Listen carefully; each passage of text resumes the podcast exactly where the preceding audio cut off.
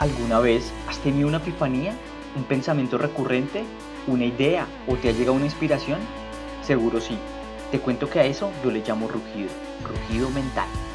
Yo soy Omar González y te doy la bienvenida a Rugidos Mentales, un podcast donde hablo con distintas personas sobre sus experiencias de vida, sus proyectos, sus pensamientos y mucho más.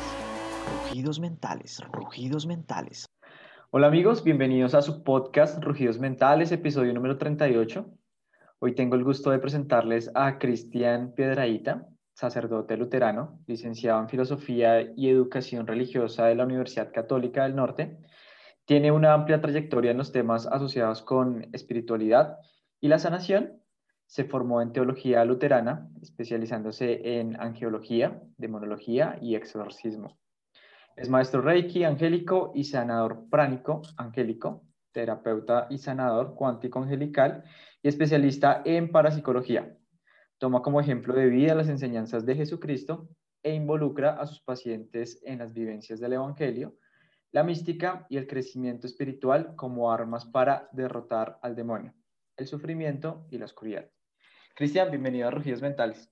Muy buenas, muchísimas gracias la invitación. Todo un placer estar con ustedes.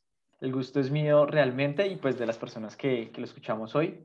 Yo quiero empezar esta conversación hablando sobre lo que es un sacerdote luterano. Entiendo que conserva como algunas características del catolicismo, entre ellas como la vestimenta que emplean como los pastores, como las estolas, albas, sótanas. Pero quisiera saber en sí cómo se forma un luterano y en qué cree y en qué no. Muy bien.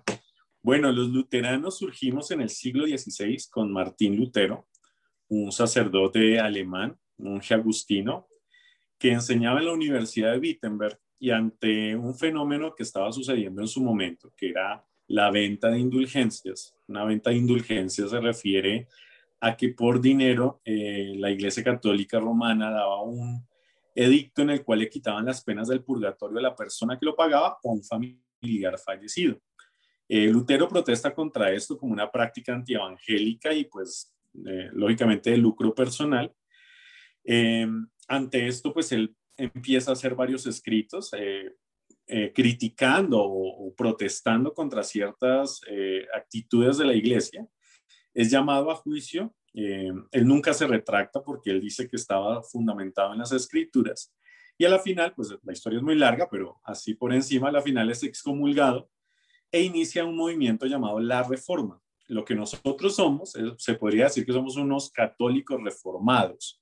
Incluso al comienzo nos decían católicos evangélicos, después nos llamaron luteranos, incluso de una manera despectiva, pero se volvió como nuestro apellido. Los luteranos somos muy similares a la Iglesia Católica en forma, digamos lo que, en apariencia pareceríamos lo mismo, los sacerdotes usamos los mismos ornamentos, tenemos liturgia, aunque es un rito diferente, pero tiene similitudes. Y ya en el fondo sí somos muy distintos. Nosotros no estamos bajo la autoridad del Papa romano ni tenemos nada parecido a un Papa. Eh, somos una iglesia profundamente democrática y abierta, humanista. Eh, los sacerdotes en su mayoría somos casados. Yo soy casado, tengo una hija. Y nos permiten tener mucha libertad de conciencia. Incluso será uno de los llamados de Lutero, era a que la conciencia no podía estar cautiva a ninguna idea. Esa, eso nos ha permitido tener una amplitud de pensamiento. Hay luteranos muy conservadores y existimos luteranos muy liberales. Yo pertenezco a una vertiente independiente a la Asociación de Iglesias Evangélicas Luteranas Independientes con sede para Latinoamérica en Argentina y eh, esta vertiente tiende a ser mucho más abierta de las tradicionales. Yo por eso me dediqué a lo que me dedico. Yo soy angeólogo, demonólogo, exorcista, sanador energético y demás. Y digamos que mi confesión religiosa me permite esa libertad.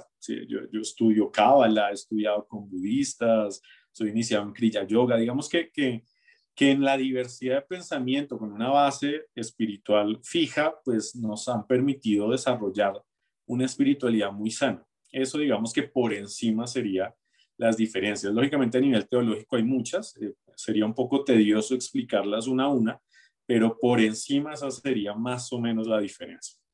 Ok, no, pues a mí me parece súper interesante el hecho de que tienen como por llamarlo así como una mente más abierta para poder relacionarse con otras religiones. Eso me parece muy cool realmente.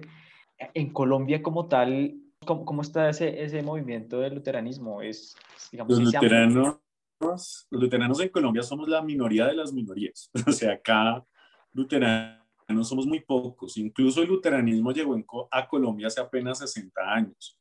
Empezó incluso por Boyacá, donde en esa época mataban a los luteranos y los enterraban en, en fosas comunes porque eran infieles y no se podían enterrar en cementerios católicos. Somos un grupo muy pequeño. Incluso lamentablemente también en Colombia estamos muy divididos. Existimos cuatro vertientes luteranas en Colombia. Lo que les decía, nosotros no tenemos un gobierno central como un papa, sino que somos como federaciones. En Colombia existimos cuatro federaciones luteranas y pues todas somos muy pequeñas. Eh, de mi grupo soy el único clérigo en Colombia por el momento. Eh, nosotros iniciamos con la asociación acá en Colombia hace 10 años apenas. Entonces es, es un movimiento muy pequeño. Eh, en Colombia ha sido muy difícil que otras iglesias similares a la Iglesia Católica Romana tengan una gran acogida porque somos muy perseguidos.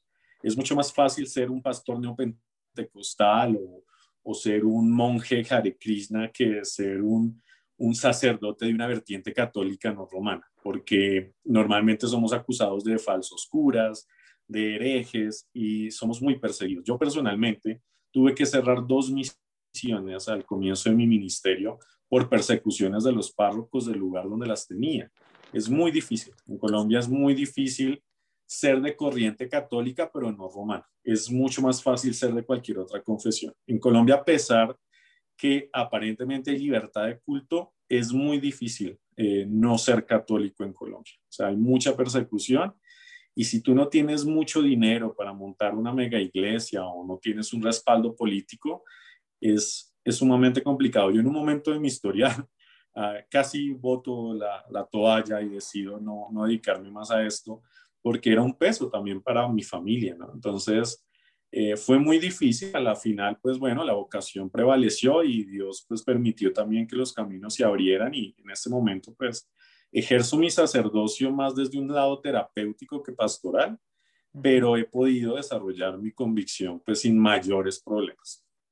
Pues existen como fenómenos paranormales y cuando hablamos de paranormales como eso que se sale de lo normal, que donde la ciencia no tiene como explicación y que pues empezamos a buscar como otras eh, fuentes o temáticas para respuesta entonces eh, a ello, entre ello pues la religión, eh, lo más allá, la espiritualidad.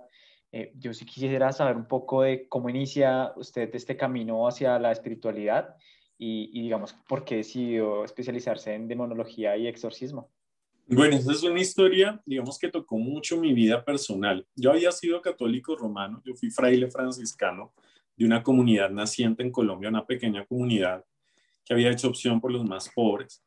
Yo tuve muchos problemas de salud y ante los problemas de salud, pues la comunidad religiosa me dejó mucho a un lado y eso eh, afectó mi vocación, mi, bueno, no mi vocación, mi permanencia en la comunidad y decido retirarme, aún vinculado a la iglesia, eh, católica, ya más como laico, como investigador, como filósofo, pero a la larga empecé a chocar con muchas cosas de, de tipo doctrinal y, y, digámoslo así, del pensamiento católico romano, y decido ya separarme de la iglesia. Eh, me casé, tuve una hija, eh, trabajé como docente, investigador, y, y, ya estando con mi hija pequeña, muy recién nacida, eh, viviendo a las afueras de Bogotá, eh, tuvimos experiencias paranormales en la casa donde vivíamos. Yo no creía en eso. Yo, mi formación de base es la filosofía y como filósofo soy sumamente crítico, porque todavía lo soy, de muchos de los fenómenos que nos pueden eh, estar a nuestro alrededor.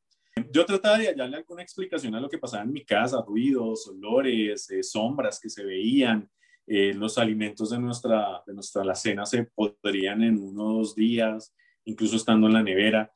Yo trataba de hallarle alguna manera de, explicar. Mi esposa, que es, científica porque ella es química, sí creía más ella me decía algo pasa raro en esta casa, yo siento cosas. Incluso eso dio pie a discusiones, eh, porque mi hija empezó a enfermarse muchísimo en esa casa. Apenas nos pasamos el primer día, empezó a salirle un brote que, que, que, que siguió a otras enfermedades, duramos allá casi un año.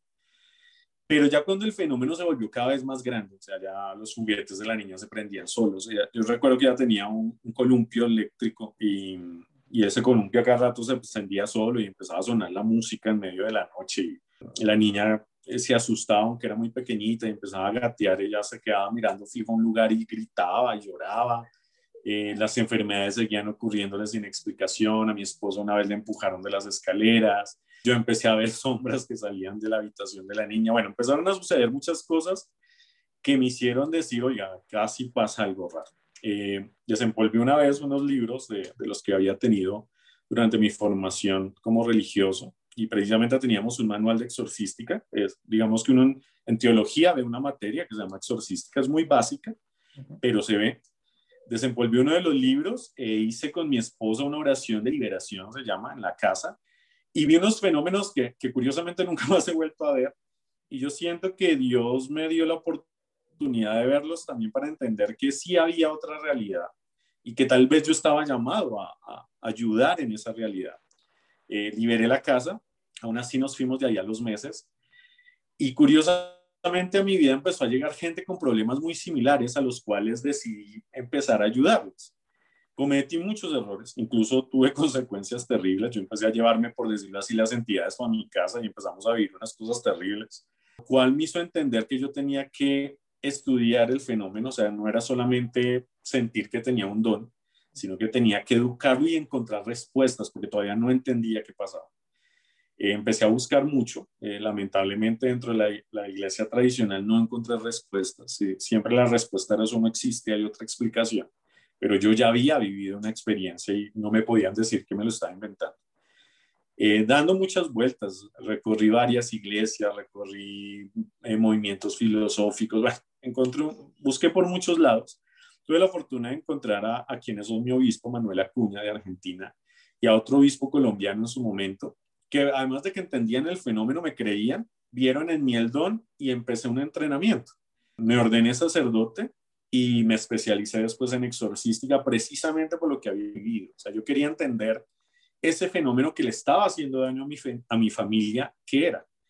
Y pues digamos que también ya, ya le a ir como eh, en, el, en, el, en, el, en la problemática, en la fenomenología, me empezó a apasionar. O sea, cada vez quería entender más y quería entenderlo desde diferentes ramas, porque no me quedé solamente con el, la formación teológica, que fue la primera que tuve, sino que quise entender desde otras vertientes qué era lo que pasaba. Entonces ya me metí con la parapsicología, la investigación paranormal y bueno, otros estudios de, de la fenomenología desde la sanación también. Y eso me fue preparando a lo que pues en parte hago hoy. Eh, al comienzo yo solamente eh, ejercí el exorcizado, digamos que fui declarado exorcista para Colombia de mi asociación y empecé como exorcista. Pero también al ir trabajando el exorcismo me empecé a dar cuenta que habían otros fenómenos que no podía entender desde el exorcismo, o sea, que no necesitaban un exorcismo. Y ahí fue cuando me puse a, estudiar todas las terapias alternativas de sanación y parapsicología.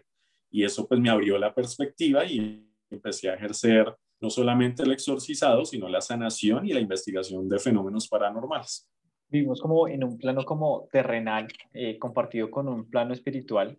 Esto significa que podemos cruzarnos de vez en cuando y conectarnos de un plano al otro. En esa conexión, ¿con qué tipo de entidades podemos cruzarnos? Con de todo. Digamos que el plano espiritual o el plano astral, como se le quiera llamar, es, es un mundo muy similar al nuestro. ¿sí? Es, es muy parecido. Incluso tiene dinámicas de relaciones muy similares cuando las personas son un poco más sensibles, eh, logran percibir un poco de ese plano, ¿verdad? Y si pues cada vez entrenan más, pues van a entenderlo más. Pero ese plano espiritual está totalmente en interrelación con nosotros. Mm, incluso nuestra mente, con lo que he ido estudiando, pues nuestra mente es, yo digo que es el trono de Dios, o sea, nuestra mente es la capacidad de crear realidad. Y desde nuestra mente también podemos mover esos fenómenos y podemos crear incluso fenómenos, porque no todo se percibe de afuera hacia nosotros, sino que nosotros también los creamos. Entonces es un mundo que yo creo que nunca vamos a acabar de entender. Yo creo que hasta que no pasemos al otro plano no vamos a entender del todo, pero podemos cruzarnos con muchas cosas. O sea, hay, hay una realidad que son, eh, digamos así, los desencarnados, que son las personas que han estado en este plano viviendo y que han muerto y que por diferentes circunstancias no trascienden, sino que se quedan aquí Digamos que esos son los fenómenos más comunes, tener contacto con desencarnados, personas que vivieron y no se han podido ir. Eh, hay otros eh, entidades espirituales que son pues, lo que llamamos demonios, que son ángeles caídos, como también se le puede denominar, que son seres angélicos oscuros, que también tienen una influencia bastante grande en nuestra realidad, que son, digamos, muy difíciles de, de encontrar, pero que están presentes. Eh, hay otras eh, entidades que son, pues digamos, los egregores, que son creaciones colectivas, están las formas de pensamiento, están los elementales, bueno, digamos que hay diferentes fenómenos espirituales que tratamos de llamar de alguna manera al, al ir entendiendo su comportamiento y que pueden tener mucha influencia en nuestro entorno influencia que también está determinada por nosotros mismos. Entonces, eh, pues digamos que por eso es lo interesante del fenómeno, porque no se puede entender por sí mismo, sino también por su interacción con el plano terreno. Es muy, es muy bello incluso eh, estudiarlo, porque abre la mente a muchas cosas que, que pueden hacernos incluso la vida mejor. Entendiendo eso, digamos que uno podría llegar a decir que hay una diversidad de mundos, ¿no? Nosotros estamos en un pequeño mundo, pero alrededor hay como distintos mundos y sin darnos cuenta estamos medio cruzados, ¿no? Como invisibles, pero conectados todos, ¿no? Exactamente. Incluso la física habla de eso, ¿no? Incluso cuando hablan de las realidades paralelas o de las dimensiones, yo creo que es una manera de entender lo que sucede, ¿verdad? Yo creo que, que es, son otros mundos que se entrecruzan, entrecruzan con el nuestro.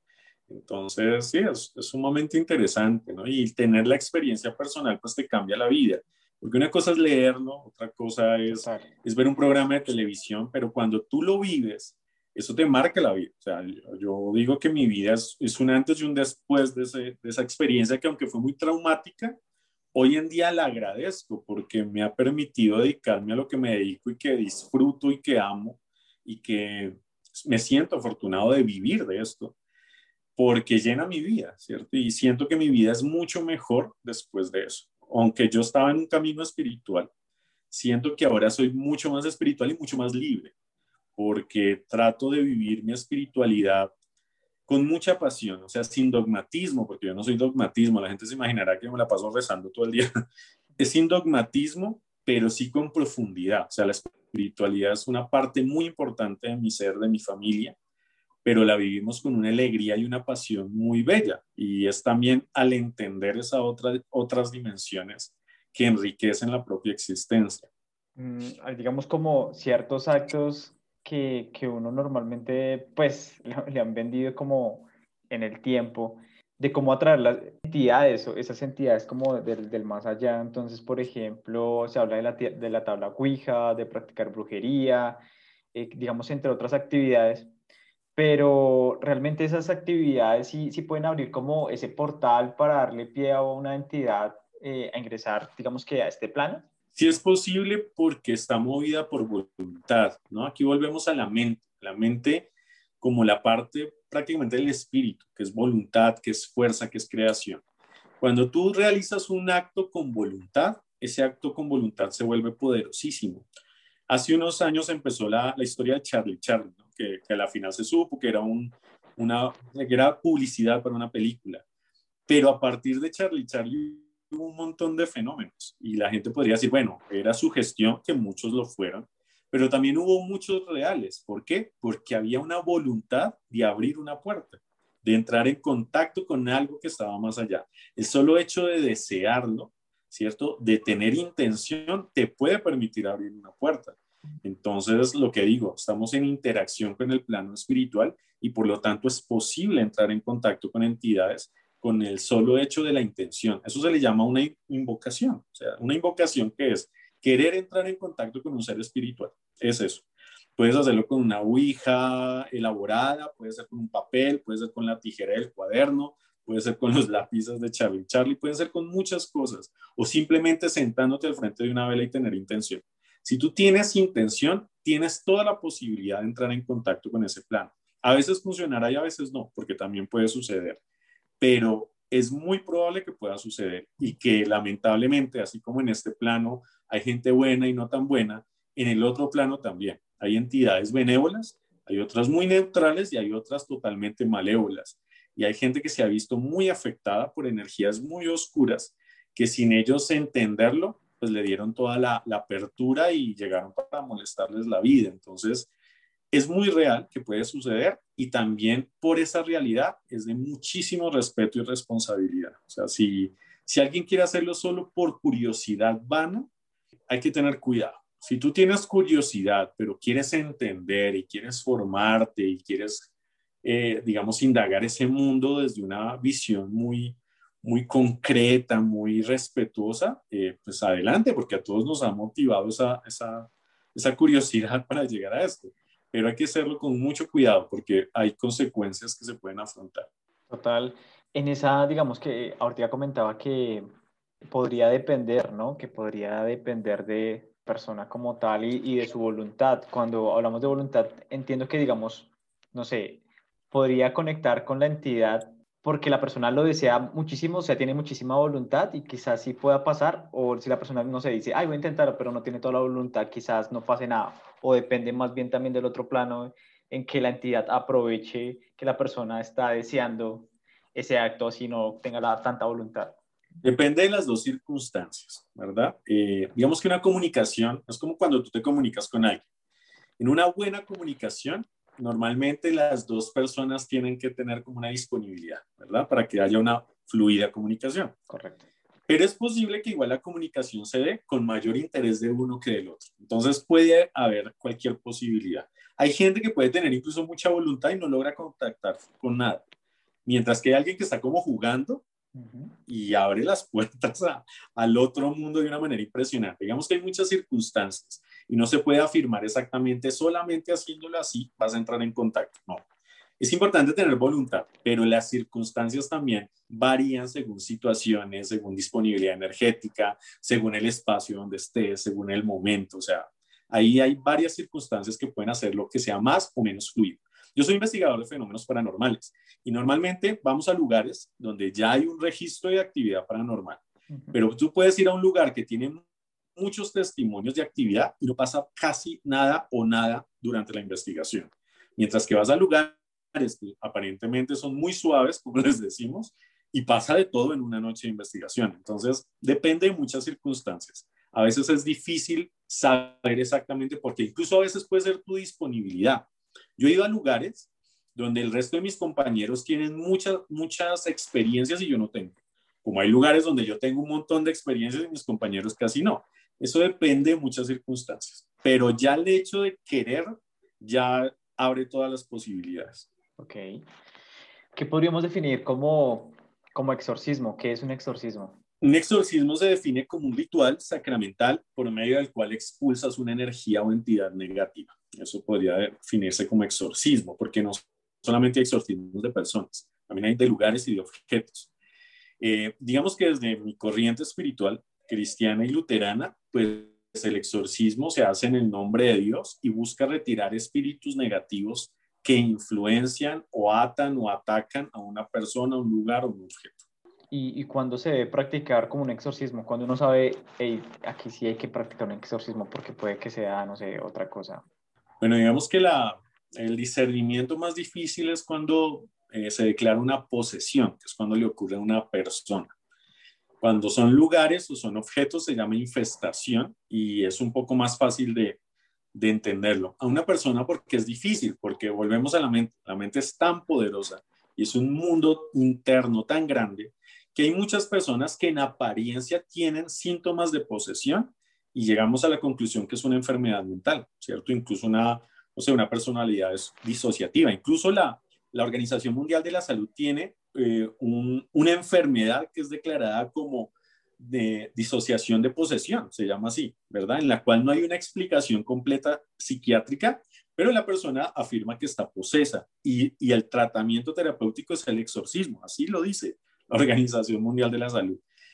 Eh, pero la mente es tan grande que, que, es muy complicado saber. Entonces, ¿qué, ¿qué juega allí? Primero, pues la experiencia del exorcista, su espiritualidad. Digamos que en mi caso, pues yo también tengo, digámoslo así, una conexión espiritual que me permite también empezar a discernir si la persona posiblemente está posesa. Y segundo, pues se manda a un psiquiatra también a que dé un dictamen, se hace una entrevista tanto a la persona como a su familia Y con todo eso reunido, se toma la decisión de o no hacer un exorcismo. Cuando se decide hacer un exorcismo, igual también debe estar bajo duda. Se hace una primera sesión en la cual se toman pues, varios elementos que nos van a permitir confirmar si está o no posesa. Ya en un lugar o un objeto, normalmente se basa por testimonio de las personas que la habitan o que tienen el objeto y por cierta fenomenología que se da al entrar en contacto con el lugar, con el objeto. Eso ya nos permite entender si realmente la casa o el objeto están bajo infestación y es necesario hacer un exorcismo o no. Me causa curiosidad el tema de, los objetos como tal, o sea, puede ser, no sé, hasta, no sé, voy a decir una boda, pero un esfero podría ser poseído. Infestado, sí, claro. Claro, porque digamos que, que un objeto se le puede hacer un tipo de conjuración para que una entidad quede atada al objeto, para que quien lo porte se vea afectado. Sí, claro, es posible. No lo puede hacer cualquiera, no. Digamos que eso, eso no es fácil de hacer. Entonces, normalmente lo hacen personas con conocimiento. Hemos visto eh, en, las, en las películas de los Warren un, un, episodio que es Anabel, que es muy famoso y que, digamos, que ha traído también a colación ese tema. Eso es un muñeco infestado.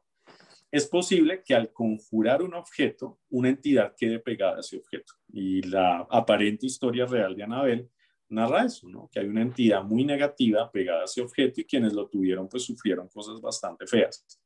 Y pues el objeto ha tenido que ser exorcizado y contenido para que la entidad no haga daño. Eso es una infestación, eh, ya sea un objeto o un lugar, incluso animales. Cuando hay una influencia de un espíritu negativo en un animal también se llama infestación. Y es posible que hayan animales que tienen una entidad negativa que pueden hacer daño. Yo ya tuve un caso eh, de, un, de un perro de una familia que tenía una entidad muy negativa porque le estaban haciendo brujería a la familia, además de que tenían un lugar infestado que era la oficina de trabajo, el animal también se infestó y tuvo comportamientos bastante extraños durante mucho tiempo en la familia que la estaba aterrorizando y tuvimos que hacerle un exorcismo al perro.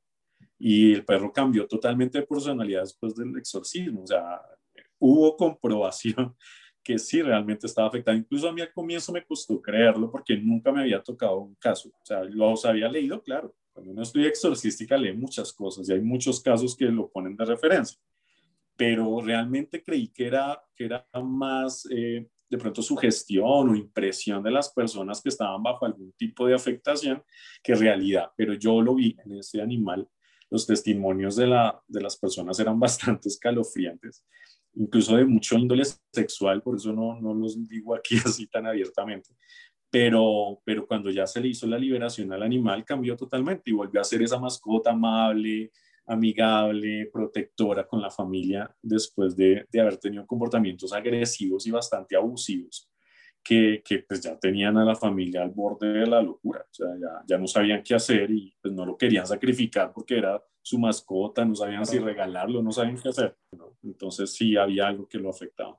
Ahí, ahí, me causa algo, muchísima curiosidad y es, pues actualmente, por ejemplo, yo vengo viendo una serie en, en Amazon Prime que precisamente se llama El Exorcista y también se ha, vendido, se ha vendido como la idea de en las series y películas de lo que pasa en un exorcismo entonces la persona poseía como que se le retorcen los ojos, su apariencia cambia, tiene mucha fuerza, se elevan, vomitan, etc. Mi pregunta iba orientada, pues digamos, a la persona como tal, si, si le ocurre esto, pero en el caso que ahorita tocamos, el, el perro, no sé, su ladrido era distinto, hablaba, no sé, algo así pasaba con...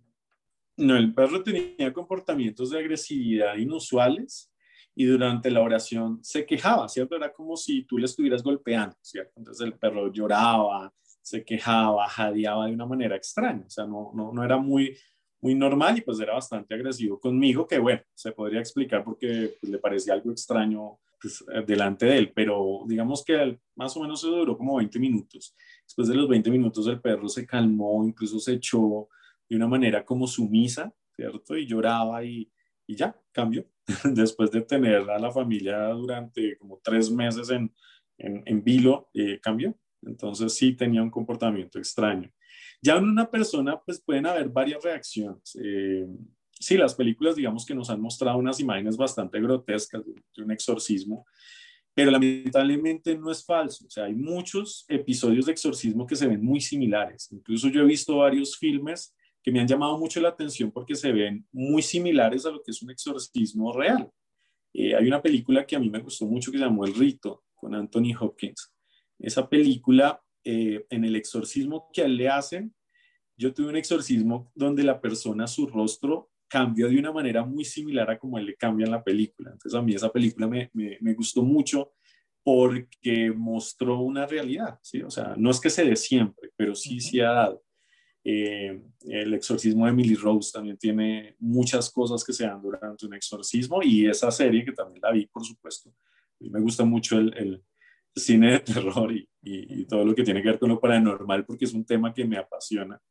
Y en esa serie pues también se ven cosas muy similares. Digamos que durante los exorcismos se pueden ver muchas reacciones de las personas, donde normalmente cambian la voz, hay contorsiones poco naturales, aparecen rasguños o, digamos que en la piel incluso a veces aparecen palabras escritas. Eh, em, las personas tienen conocimiento de cosas ocultas, eh, incluso hay gente que vomita cosas que, que no debería vomitar. Eh, hay testimonios, el padre Amor, que es de los más famosos exorcistas ya fallecido, decía que había gente que había vomitado clavos. Yo no he tenido pacientes que, que vomiten clavos, pero sí tuve una paciente que vomitó unos escarabajos vivos.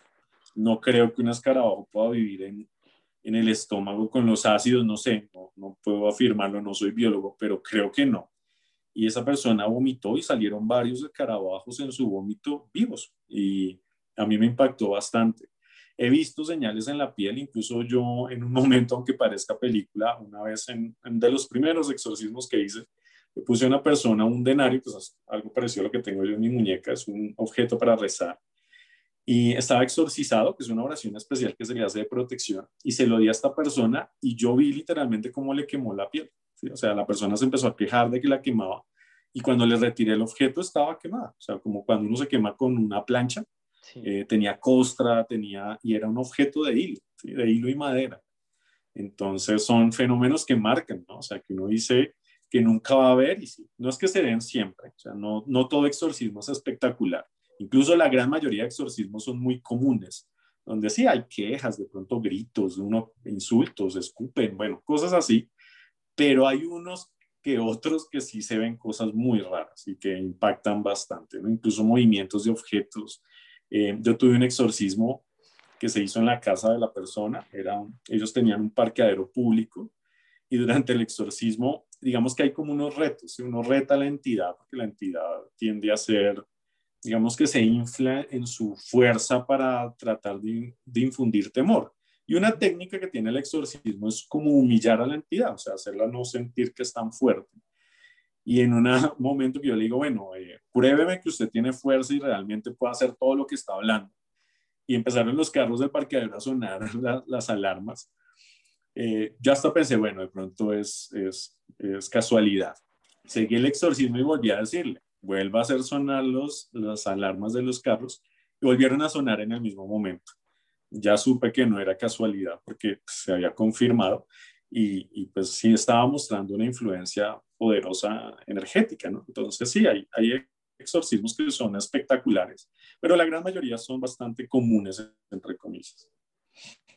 Yo, digamos que nunca he participado en un exorcismo, pero sí, y he contado eh, en algunas ocasiones en, aquí en Rugidos Mentales sobre que sí participé como en misas de sanación.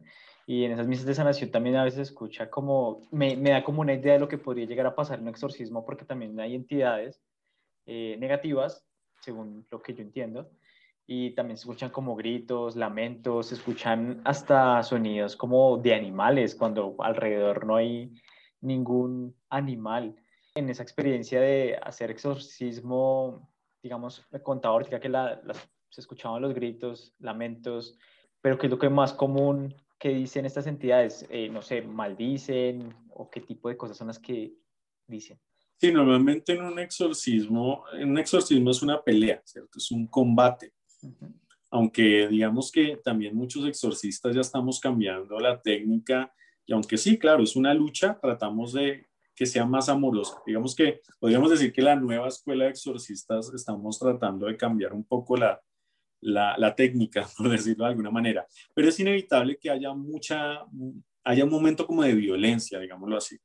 Y es común que, que haya, pues, sobre todo insultos, ¿no? Es, es, la persona insultándote a ti como sacerdote, o sea, haciéndote por debajear, burlándose de lo que haces, eh, blasfemando sobre lo que tú dices, ¿no? Como el exorcismo se basa sobre todo en oración. Entonces, blasfema, insulta lo que tú crees, escupe, eh, te insulta a ti como sacerdote, trata de agredirte. Por eso, pues, la importancia siempre de tener a la persona bajo control. ¿Por qué? Pues, claro, eh, es, es un momento agresivo eh, es inevitable que en casi todos los exorcismos haya un momento como de, choque entre las fuerzas.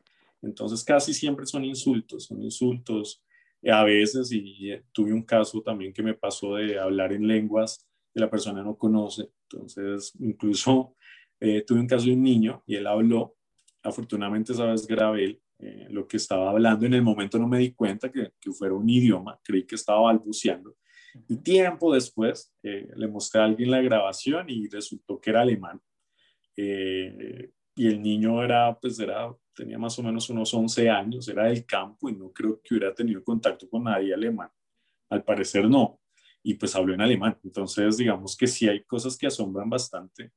Y en la comunicación, digamos que también hay momentos donde la entidad da información. A veces entre verdad y entre mentira, pero incluso puede revelar cosas que no debería conocer, ¿cierto? Entonces, cosas de la vida privada de uno eh, o de las personas que lo asisten a uno, em, cosas que, que, incluso se cumplen después, eh, información interesante, incluso hay, hay, hay, muchos exorcistas, yo no lo he hecho tanto así, pero hay muchos exorcistas que tratan de sacar conocimientos, incluso el Padre Amor lo hacía, y trataba de decirle, bueno, dígame qué es lo que le molesta más a los entes del infierno y cosas así, y cogen esa información como, como un diario de guerra para otras, otros combates. Y sí, hay muchas historias respecto a la información que pueden dar. Yo no lo he hecho de esa manera, pero sí, sí lógicamente hay, una, hay un diálogo en muchos momentos con la entidad. La entidad habla contigo, te conversa, te insulta, te dice, te miente, se burla. Bueno, es un diálogo también que hay. Ok, yo, yo supongo que digamos a, a hoy podría ser, digamos que más fácil, eh, eh, no sé, quizás con menos miedos que la, que la primera vez, pero no sé si, si estoy en lo cierto o cada vez que hay un exorcismo siempre la misma sensación de miedo, de angustia o qué tipo de sensaciones más bien pasan por su, por su mente en ese momento.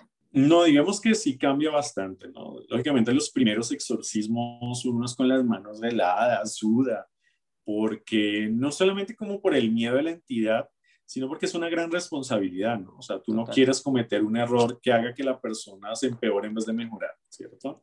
E incluso lo digo como filósofo, yo entraba a veces en, en duda durante el exorcismo, de, o sea, de verdad, ¿será que sí está poseído? ¿Será que está loco? Y yo le estoy reforzando esto que son dudas que, que algunas personalidades podemos tener, eh, porque yo tiendo a ser, trato de ser muy racional, o sea, trato de no dejarme llevar por emociones, sino que trato de ser muy, muy, muy objetivo, ¿sí? O sea, de, tratar de hacerlo de la mejor manera para ayudar a la persona.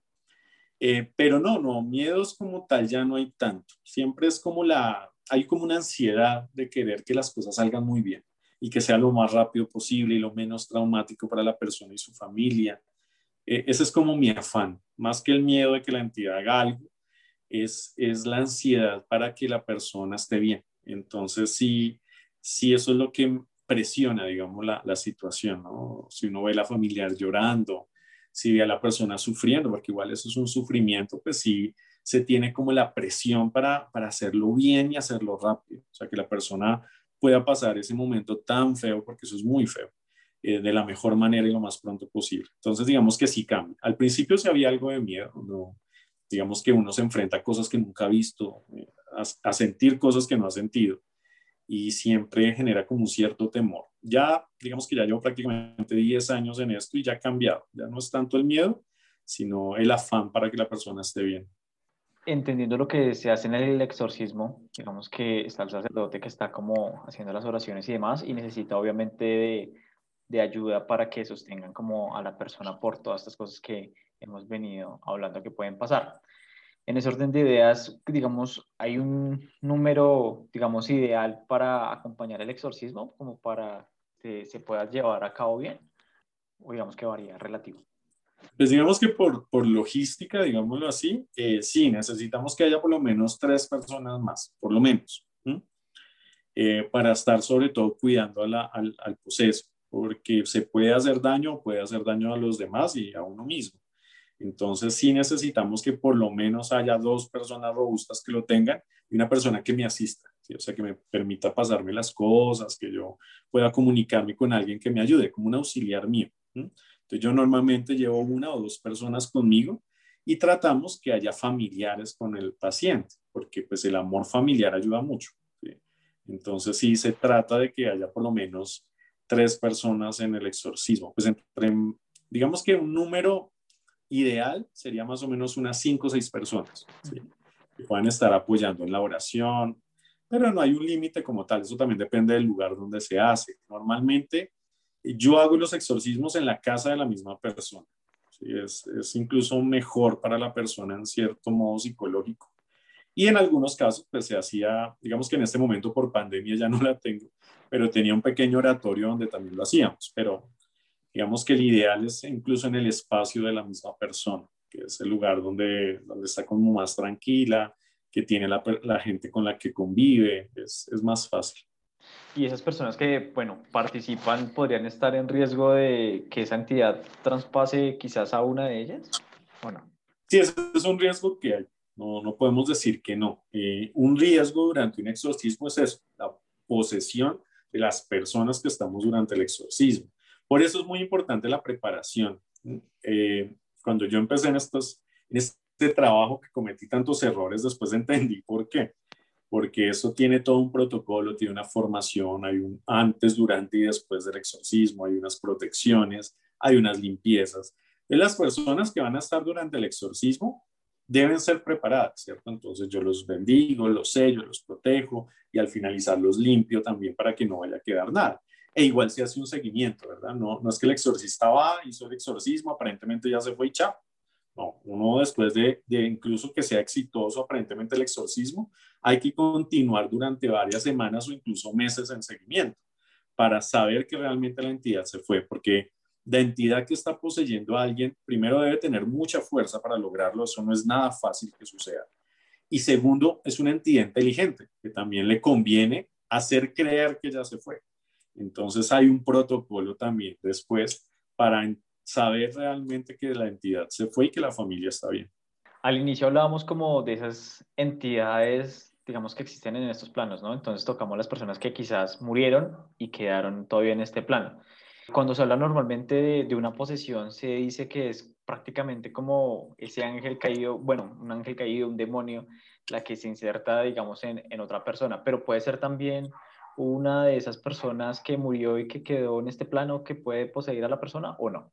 Pues precisamente un ángel caído es mucho menos común que haga una posesión. ¿sí? O sea, normalmente la gente tiene la idea de que una posesión le hace un demonio y no, es muy raro que sea un demonio. Normalmente son espíritus desencarnados, o sea, son entidades negativas, eso sí, de personas que vivieron en este plano y por X o Y motivo eh, ingresan a, a la conciencia al ser de alguien.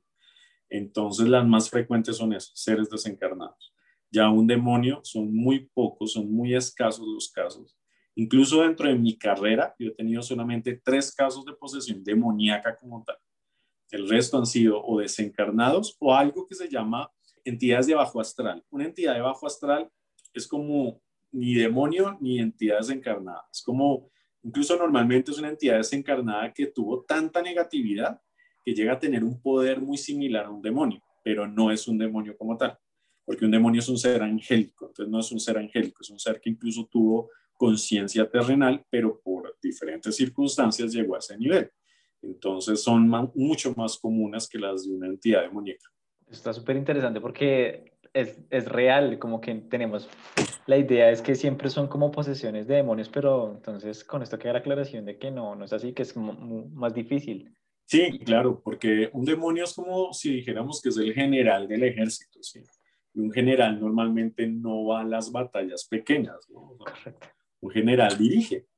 Entonces, incluso en muchos casos de posesión, hay una entidad X y detrás sí puede haber un demonio. O sea, hay una entidad más fuerte que la está sosteniendo allí. Eso sí pasa. Digamos, estamos exorcizando y identificamos que es un ser desencarnado, pero normalmente son posesiones más difíciles. Y cuando empezamos a indagar, a mirar, nos damos cuenta que detrás hay una entidad demoníaca que por X o Y circunstancia está sosteniendo la posesión, pero no está poseyendo. Eh, es muy parecido por eso a este plan. O sea, hay, hay incluso entidades que secuestran a otras entidades y las usan. Eh, es un mundo ah. bastante interesante, ¿cierto? Yo, yo he logrado tener información de eso, de entidades que han sido presas de otras entidades y las mandan a hacer otras cosas. Incluso hay una película donde eso se ve un poco, que creo que es una de las del conjuro, creo que es la segunda, si no estoy mal, donde eh, la entidad que está en la casa ah, está, está, está sostenida por una entidad demoníaca. Y es muy similar. Yo he tenido muchos casos así, incluso de infestaciones en casas, donde no está un demonio, pero cuando vamos a indagar, detrás está una entidad demoníaca que está, está sosteniendo lo que allá sucede.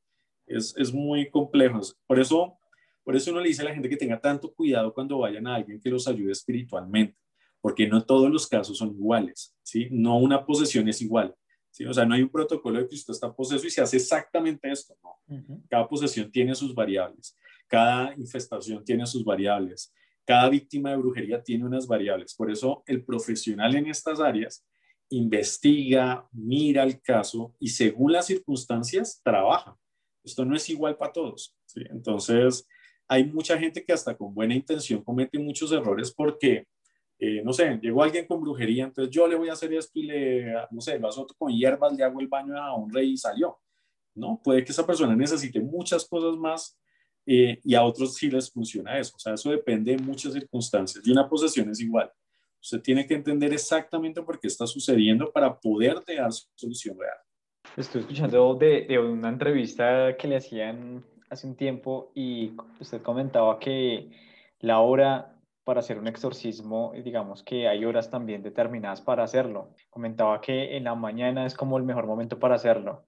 Quisiera que pudiera como detallar un poco por qué el tema de, de las horas es, es importante a la hora de hacerlo. Digamos que, que las horas del día también tienen una simbología. Cuando hablamos de un ritual, un ritual está lleno de simbología, ¿verdad? Y el símbolo sostiene una creencia y una intención. Para eso sirve un ritual, ¿cierto? Porque incluso se podría hacer un exorcismo sin ritual, o sea, no, no es indispensable, pero el ritual ayuda muchísimo, porque los símbolos eh, dan mucha fuerza a la conciencia. Entonces las horas es igual, ¿verdad? Usted puede hacer un exorcismo a la hora que sea, o sea lo necesitaron y si son las 2 de la mañana, pues lo hizo. Las 3 de la mañana que dicen que la hora del demonio, la hacen, no hay problema. Pero digamos que también las horas tienen un símbolo. Normalmente las horas de la mañana, antes de mediodía, eh, tiene una representación del sol que se levanta, y el sol que se levanta para los cristianos es Cristo, ¿verdad? Entonces es, la presencia de Cristo que ilumina la vida del hombre, del ser humano. Entonces, por eso se escogen horas de la mañana como símbolo de esa luz que destierra la oscuridad, ¿cierto? Incluso por eso, muy rara vez se hace un exorcismo en la noche, solamente cuando esté una emergencia, porque la noche precisamente es la ausencia de luz. Entonces, se toma también como símbolo la luz, como, como señal de la liberación. Incluso una casa, cuando se exorciza una casa, un objeto, normalmente se hace antes de mediodía como señal de esa luz que viene a despejar la oscuridad. Pero es un símbolo, no, no es que sea indispensable, pero ayuda como símbolo. Igual no creo que sea lo mismo hacer un exorcismo a las 10 de la mañana a las 12 de la noche. O sea, incluso psicológicamente a las personas las afecta, ¿no? Entonces también como símbolo ayuda. Esta persona que quizás alguna vez fue poseída, eh, puede volver en algún futuro, volver a ser poseída, de pronto queda como, no sé, yo lo relaciono como, como ese por, ya, ya estuvo el portal ahí, que quizás más adelante puede abrirse otra vez para que pase. ¿Es así? Sí, puede, puede volver a caer en posesión. Digamos que por eso es una de las razones de las que se hace el seguimiento posterior para evitar que algo quede pendiente que pueda volver a generar la posesión pero eso también depende mucho de la persona. Digamos que, que espiritual, emocional y psicológicamente se abren puertas para lo negativo. Una posesión no se da porque sí. No, no es que yo pase al frente de un cementerio y se me mete un espíritu. Eso no pasa así. Normalmente hay unas predisposiciones. Entonces, eh, a la par de la, del exorcismo, se trabaja con la persona a nivel psicológico y emocional, ¿cierto? Entonces se busca hacer sanación emocional, procesos de perdón, si la persona tiene comportamientos negativos, pues, por ejemplo, adicciones, costumbres sexuales contaminantes, eh, no sé, eh, pensamientos demasiado negativos, también se le trabaja en esa área, porque si la persona vibra en negativo, es mucho más difícil, primero, liberarla y segundo, tiene un enorme riesgo de volver a ser poseída. Entonces, el, exorcismo tiene todo un proceso terapéutico también. Incluso el exorcismo es sanación. Yo hice una ponencia una vez en un congreso internacional sobre eso, el exorcismo como sanación, porque la gente lo ve solamente como que expulsamos el diablo y sale. No, el exorcismo es todo un proceso de sanación en la persona, porque no es solamente retirar una entidad, que claro, es, es un factor muy importante de su enfermedad, digámoslo así, pero hay otros factores que la afectan. Entonces se hace todo un, proceso. Incluso si la persona no, no, no se ayuda bajo sus decisiones, el exorcista tiene toda la autoridad de decir yo no sigo haciendo el exorcismo. ¿Por qué? Porque si yo estoy liberando a alguien de una posesión, pero esta persona es consumidora de drogas o de alcohol excesivo, eh, tiene comportamientos sexuales contaminantes, eh, no sé, va donde brujos, o sea, va a ser, además de desgastante, es un riesgo incluso para el exorcista. Entonces, el exorcista debe exigir un, un trabajo también con la persona y si esta no se da, tiene toda la autoridad de decir no. A mí me tocó decir una vez no, ¿sí? Porque la persona recaía en comportamientos que estaban reforzando la posesión y la persona no quería cambiar. Entonces, el exorcismo, además de que iba a ser muy largo, eh, pues no iba a tener eh, la solución real a su problema. Entonces, a mí también una vez me tocó decir, si, la, si tú no decides, porque la persona no está ida todo el tiempo, ¿no? la persona es consciente también. Yo le decía, si tú no decides hacer unas transformaciones de vida y también llenarte de fe, esto es, simplemente botarlo a la basura porque no está teniendo un efecto real. Y la persona realmente pues no quería cambiar muchas cosas de su existencia y pues no, no valía la pena. Por duro que pueda ser, es mejor decir no. Eh, así como si el, si el que está poseso no quiere ser exorcizado, no se le puede hacer. Yo tuve el caso también, la mamá con lágrimas en los ojos eh, sobre su hija, con claras señales de posesión, pero la chica decía que no, que ya estaba bien, que ya no necesitaba ni creía en eso. No se le puede hacer un exorcismo, o sea, tiene que estar con la voluntad de ser liberado, si no, no se puede. Ahí sí me genera una duda y es, digamos, ¿qué tanto poder podría llegar a tener un, una entidad, digamos, para engañar y decir, o sea, digamos que no sé qué tanta conciencia tiene la persona en el momento de ser poseída, ¿sí? Entonces, como si es la entidad la que está hablando por ella o siempre está dividido entre la entidad y la persona. Digamos que la voluntad del ser humano es algo muy poderoso. Eh, nunca alguien poseído pierde 100% su capacidad, nunca. ¿sí? O sea, ni siquiera en los casos más graves. La persona tiene muchos momentos de conciencia, incluso son la mayoría. Lo que pasa es que el poseso entra en trances, en los cuales la otra entidad, la otra inteligencia, toma el control pero son trances, no son estados permanentes. No es un estado permanente de conciencia alterada, digámoslo así. Entonces, en esos estados de conciencia, la misma persona debe buscar la ayuda. Si no lo hace es muy difícil, porque si la persona no tiene conciencia y no quiere realmente ser liberada, el exorcismo no va a tener efectividad. Y, y, acá precisamente voy a esto. Un exorcismo no lo hace el sacerdote como tal. O sea, el sacerdote lo que hace es orientar el proceso porque en sí el exorcismo lo hace el proceso. El, proceso, al entrar en conciencia y, al, luchar la misma persona contra la entidad, es que se logra liberar. El sacerdote lo que hace es apoyar todo el proceso, pero es el proceso quien se libera. Incluso en, en los exorcismos ya uno sabe que va a ser liberada cuando la persona misma empieza a pelear contra la entidad. Incluso uno a veces los ve como hablando. O sea, váyase, yo no lo quiero acá y lo ven y bueno, y es ahí cuando uno dice, listo, ya vamos para las últimas, ya, ya sabemos que vamos a liberar.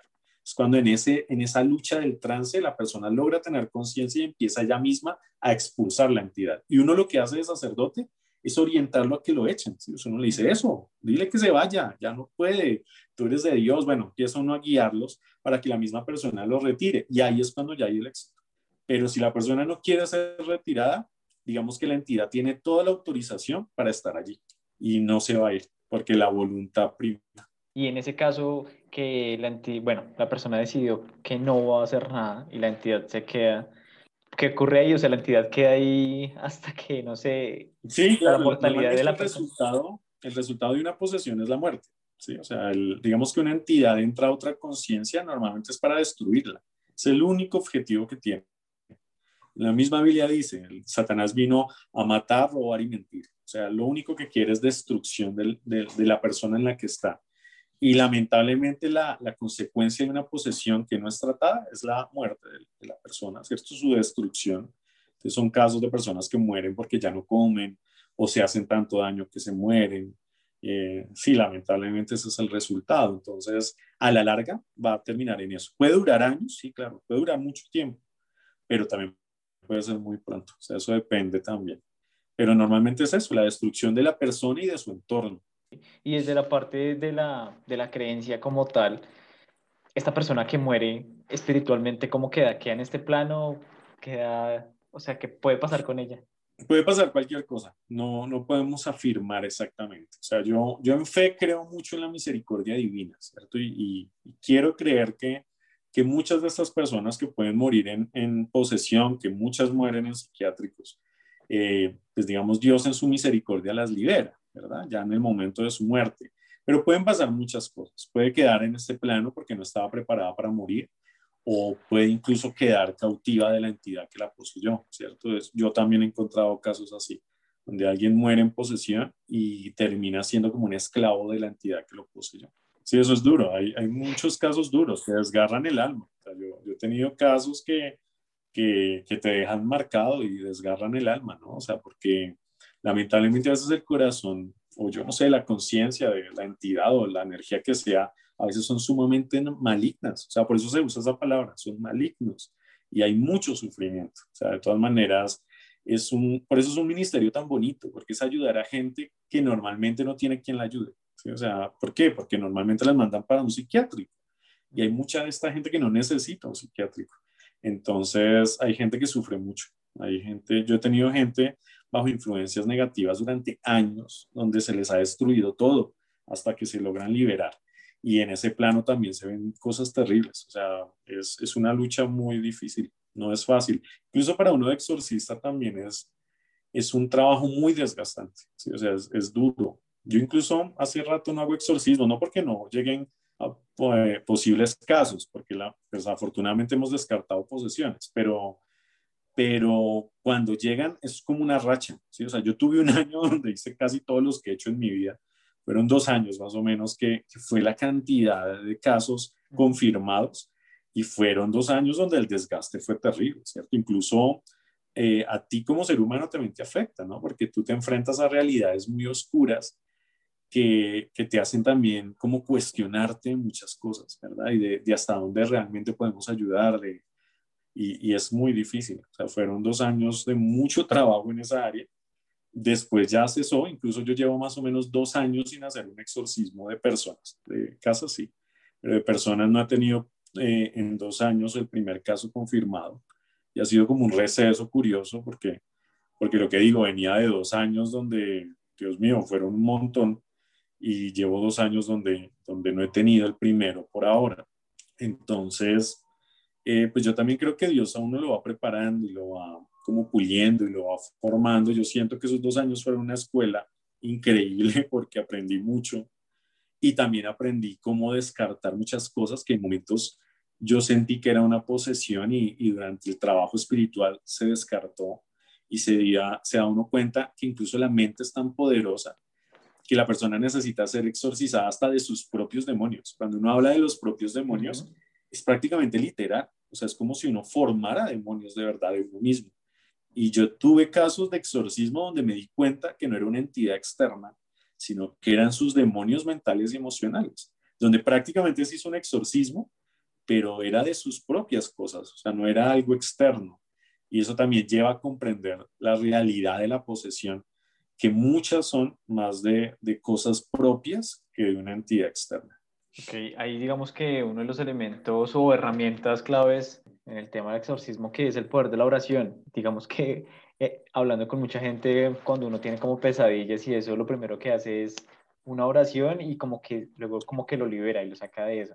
En ese orden de ideas, en el exorcismo hay como ciertas oraciones especiales o más comunes. Sí, sí, digamos que, que aunque los luteranos no hacemos el ritual exacto, el ritual romano que es tan conocido, aunque sí uso parte de ese ritual, cada exorcista también va elaborando como su propio ritual, ¿cierto? Yo tengo mi proceso que también se adapta según la posesión.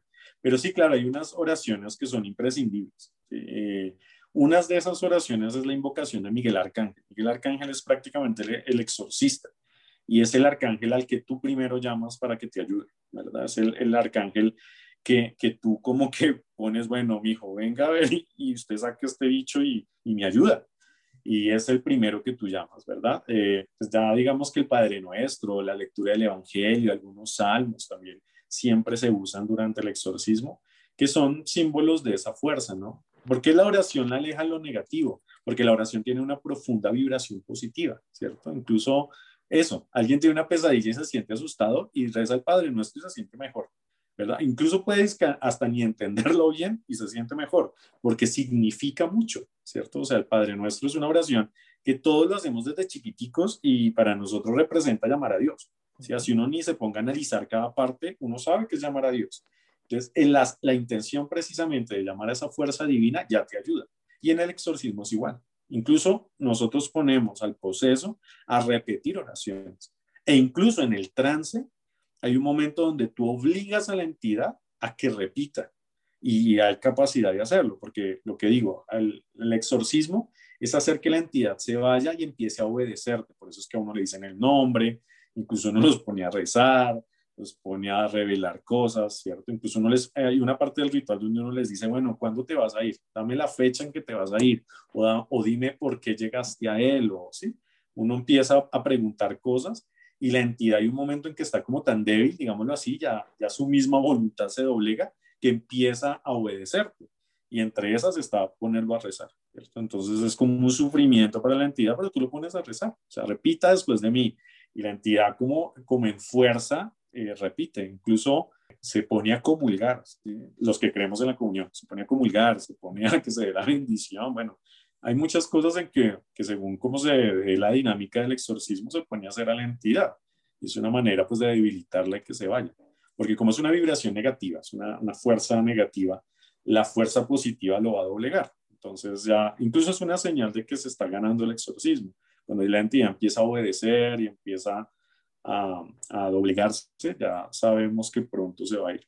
También he tenido curiosidad sobre si puede pasar como lo contrario, ¿no? Una persona espiritual, o sea, que está como siempre hacia el camino de la luz, sobre lo positivo y demás, y quizás llega algo trágico a su vida, que rompe con ese, esa luz.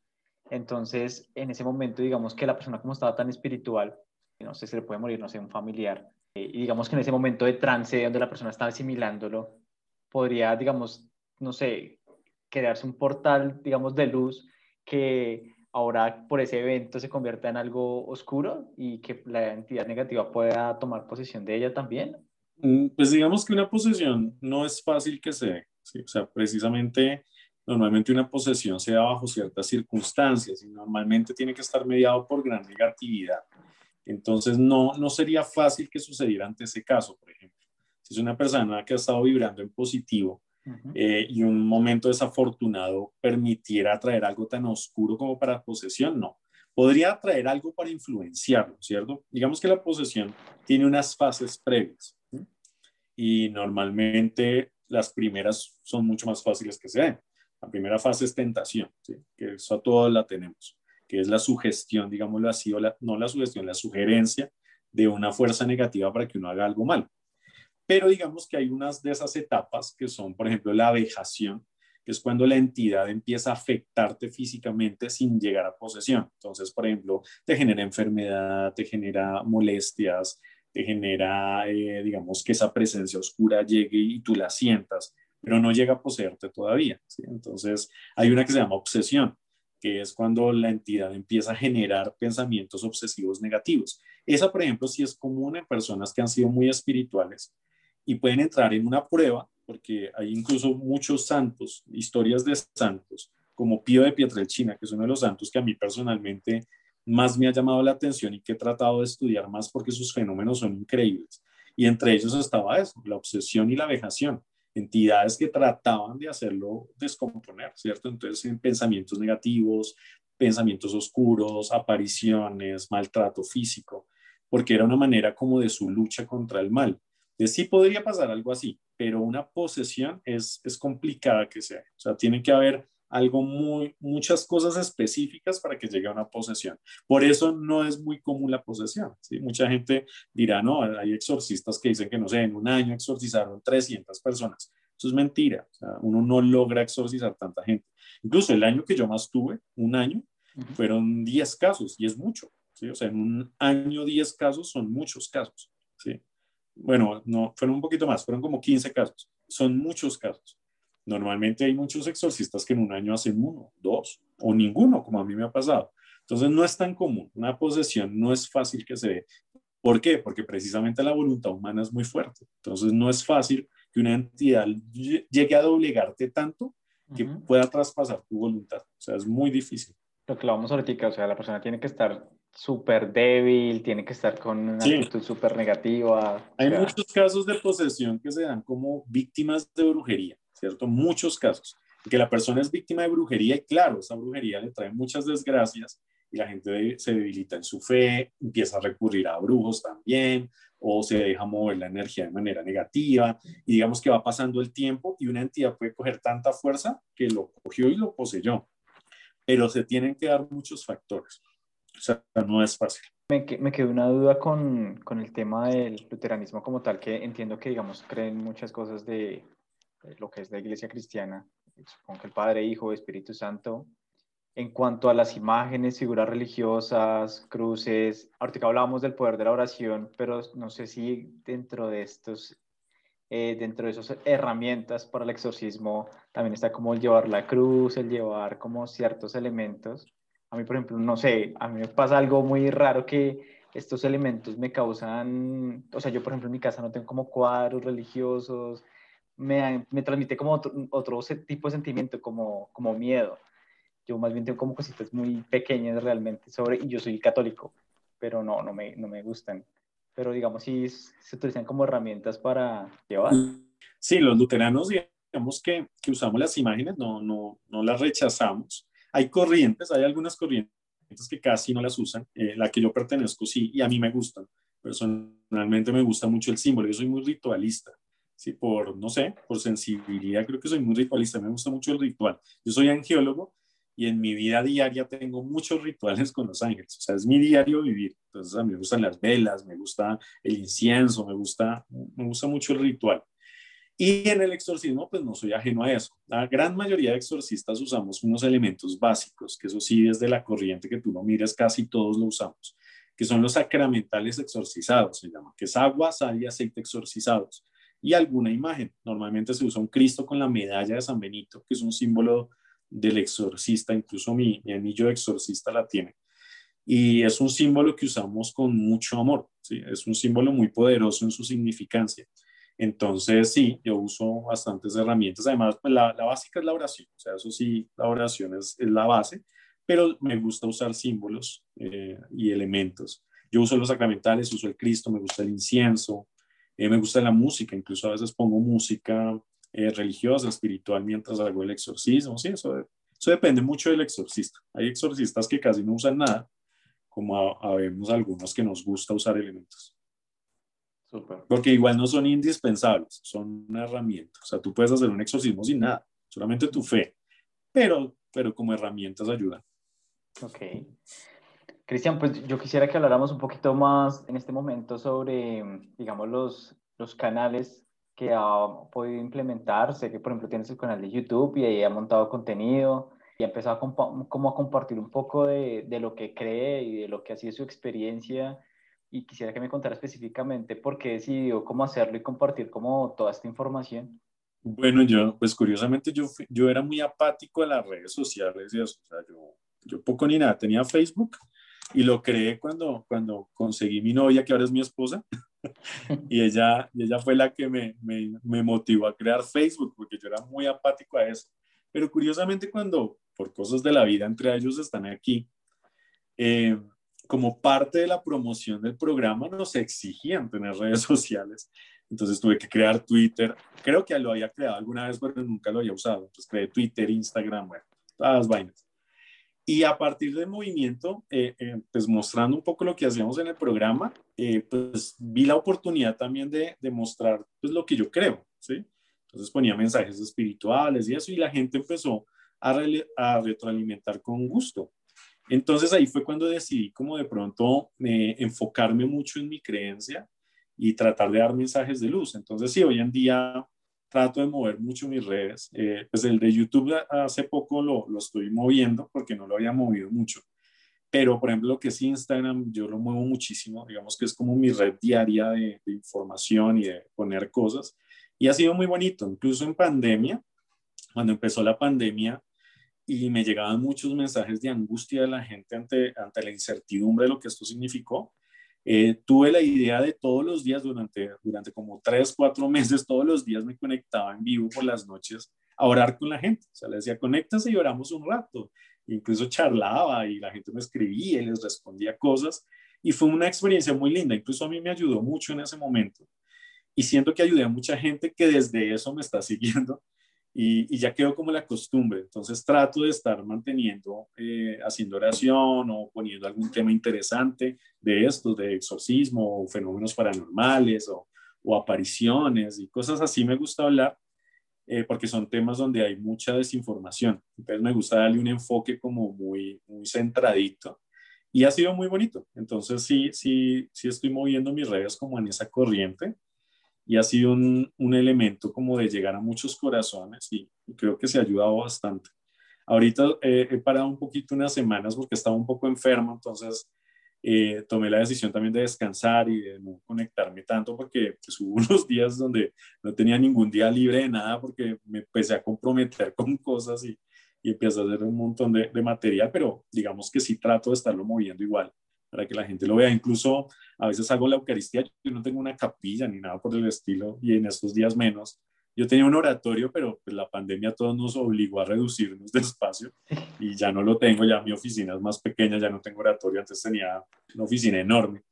Eh, ya ahorita no, tengo una oficina más pequeña, entonces hago incluso la Eucaristía en la sala de mi casa y lo transmito por Instagram y a la gente le gusta, entonces es bonito y es una manera también de compartir mi fe con la gente. Súper. ¿Qué tal fue ese, ese, paso esa experiencia por ellos están aquí? ¿Qué, ¿Qué, le dejó como ese paso por ahí? Fue increíble. O sea, yo, yo agradezco sobremanera que Dios me haya puesto eso en el camino. O sea, yo, los que me conocen y saben cómo soy yo, eh, les asombra que yo haya estado en un programa de televisión porque yo soy sumamente reservado. ¿sí? O sea, yo soy, yo soy incluso muy introspectivo, yo no soy de hablar mucho, no me gusta mostrarme mucho y llegar allá fue como providencia, o sea, yo nunca busqué ni nada por el estilo. A mí me invitaron a un programa cuando el, grupo fue al Bronx la primera vez. A mí me invitaron a que fuera, porque el Bronx es tenaz y llevaba dos, tres días de desocupado y pues sabían que la carga energética ya era terrible. Y yo trabajaba o trabajo en el grupo de investigación Urantia, que está con Alexander e Isabel, que hacían ya parte del programa, pero eran ellos. Y cuando iban a ir al Bronx, eh, Alexander le propuso a Rafa Taibo que por qué no llevaban al cura que él tenía en el grupo, porque como el Bronx era tan pesado y yo era exorcista, pues podía ayudar a que nada feo pudiera pasar. Y me llevaron de invitado, pues yo emocionado, porque igual, digamos que como investigador paranormal ir al Bronx era una vaina increíble. Entonces, claro, yo muy emocionado fui, pero con la idea de ir ese día y ya. O sea, yo no me imaginaba en un programa de televisión. Y curiosamente la experiencia me gustó tanto y les gustó mi trabajo que me dijeron, no, lo vamos a estar llamando como invitado a, ciertos casos. Y a ciertos casos fue que me llevaron a todos y ya cuando menos me di cuenta me estaban tomando fotos para hacer el, la promoción del programa y un montón de cosas que yo en la vida me imaginé.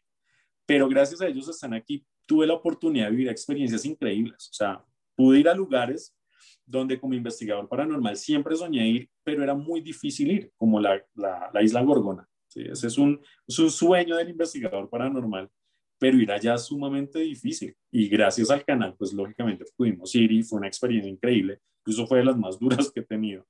Y así, pues pude ir a Cibaté, pude estar en el Salto de Tequendama, pude estar en, no, estuve en lugares increíbles, el Panóptico, muchos lugares que, que como investigador siempre quise ir y agradezco mucho esa experiencia. Mucha gente, pues lógicamente el enfoque que le daban era pues resaltar las cosas raras porque es un programa igual de televisión, ¿no?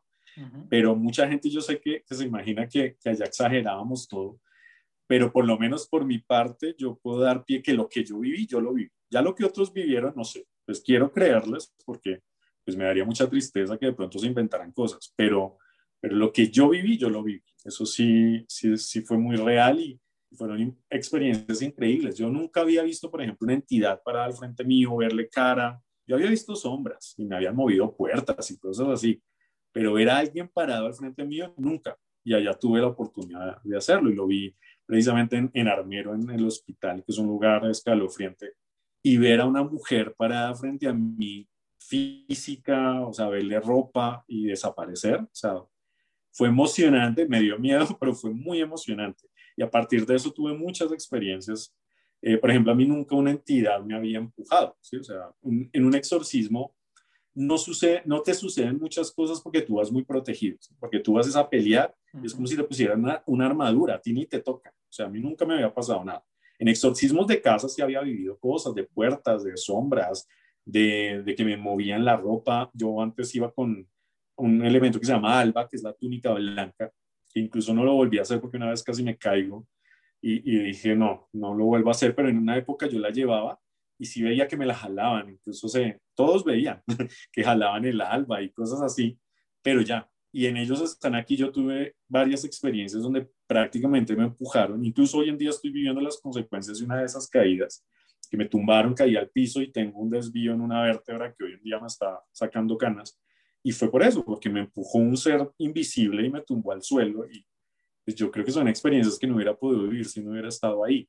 Entonces, sí, yo agradezco mucho la experiencia. O sea, creo que fue un regalo en un momento de mi vida y me hizo como más sabio, ¿no? Y más abierto también, porque el trabajar con personas que piensan muy diferente a ti, que emplean técnicas muy distintas a la tuya, eh, también te abre la mente, ¿no? Incluso, pues, tengo grandes amigos que son Alexander y Isabel, que, que son mis amigos. Creo que son las dos personas que puedo decir que son amigos. Y con ellos en la experiencia, tanto ellos están aquí como en el grupo de investigación, he aprendido muchísimo. O sea, ha sido una experiencia muy linda. Y yo, por ejemplo, le agradezco mucho a Rafa eso, la oportunidad, aunque él no era muy, muy amigo de curas, incluso él me lo dijo la primera vez que me vio. Pero, pero bueno, tuvimos como una química, me permitió estar ahí, fue una experiencia increíble. O sea, yo, yo agradezco sobremanera esa experiencia. Y lo que duró fue genial. Súper. Cristian, eh, para la gente que quisiera conocer un poco más de usted, del, digamos, de esas publicaciones que nos comentaba, eh, digamos que hoy nos enfocamos muy específicamente prácticamente en, en, lo que es el exorcismo, pero pues hay otros temas que también, digamos, que, que toca, dónde lo pueden conocer, qué redes sociales tiene. Claro que sí, pues digamos que mi enfoque principal es la sanación. ¿sí? O sea, yo, si me pudieran decir, bueno, ¿usted cómo se define en una palabra? Sanador. Esa es mi, mi vocación, ser sanador y trabajo mucho las sanaciones de tipo alternativo y energético espiritual. Entonces, digamos que en redes yo publico, yo incluso me gusta mucho enseñar. Entonces, yo estoy dando, dictando talleres seguido, masterclass seguidas, incluso hay algunas gratuitas. Entonces, me pueden seguir en Instagram, que es la que yo más muevo. Estoy como arroba Cristian Camilo PM. Ahí es donde más publico.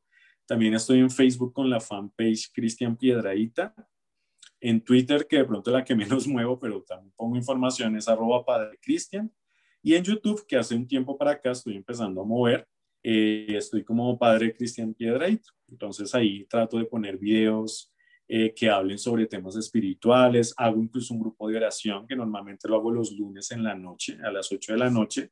Ah, llevo una semana sin hacerlo porque precisamente he estado eh, un poco enfermo estoy descansando, pero normalmente lo hago lunes a las 8 de la noche, a veces los miércoles hago una transmisión hablando de algún tema y estoy poniendo material seguido, anuncio los cursos que dicto, entonces ahí en las redes pueden ver todo, ahí está también el número de contacto de la oficina por si quieren agendar una cita, eh, yo hago procesos de sanación energética, espiritual, ayudo a procesos de liberación energética, pues también a lo que es liberación de entidades y energías negativas, entonces ahí tienen toda la información para contactar y, y pues cualquier cosa que pueda ayudar a la orden. Súper, pues queda como la invitación para que quienes nos están escuchando en este momento, para que vayan y conozcan un poco más del trabajo de Cristian. Como lo comentaba, tiene como distintas actividades a que quizás puedan interesar, quizás hacer, acompañarlo en oración y quizás si quedaron dudas de, de lo que hablamos hoy, pues seguramente él habrá el espacio en esos canales para, para resolverlas. Entonces, bueno, súper invitados a que vayan ahí. Y Cristian, pues ha sido de verdad un placer haberlo tenido aquí en Rugidos Mentales. Gracias por este espacio, por compartir un poco de su conocimiento, de experiencia, aclarar muchísimas dudas, bueno, que yo tenía prácticamente en el camino. Entonces, no, es un placer haberlo conocido. No, muchas gracias a ti por la invitación. Para mí, estos espacios son muy bellos porque es la oportunidad también de informar, de, de aclarar muchas dudas que muchísima gente tiene y que de pronto han tenido información inadecuada y pues también es parte de mi vocación, es, es enseñar y digamos que eso también es ayudar a las personas a comprender este mundo espiritual desde una visión como positiva, desde una visión del amor. Y pues dejo como mensaje que, que aquellos que viven en la luz pues no deben temer a la oscuridad y todo lo pueden lograr. Somos hijos de Dios y como hijos de Dios tenemos un poder ilimitado. Entonces hay que creérnoslo y, y vivir, y vivir a plenitud. Muchísimas gracias de verdad y un abrazo grande para ti y para todos tus oyentes. Que Dios los bendiga. Un abrazo también y mucha luz para todos y muchos rugidos mentales también. Un abrazo. Amigos, gracias por escuchar este episodio.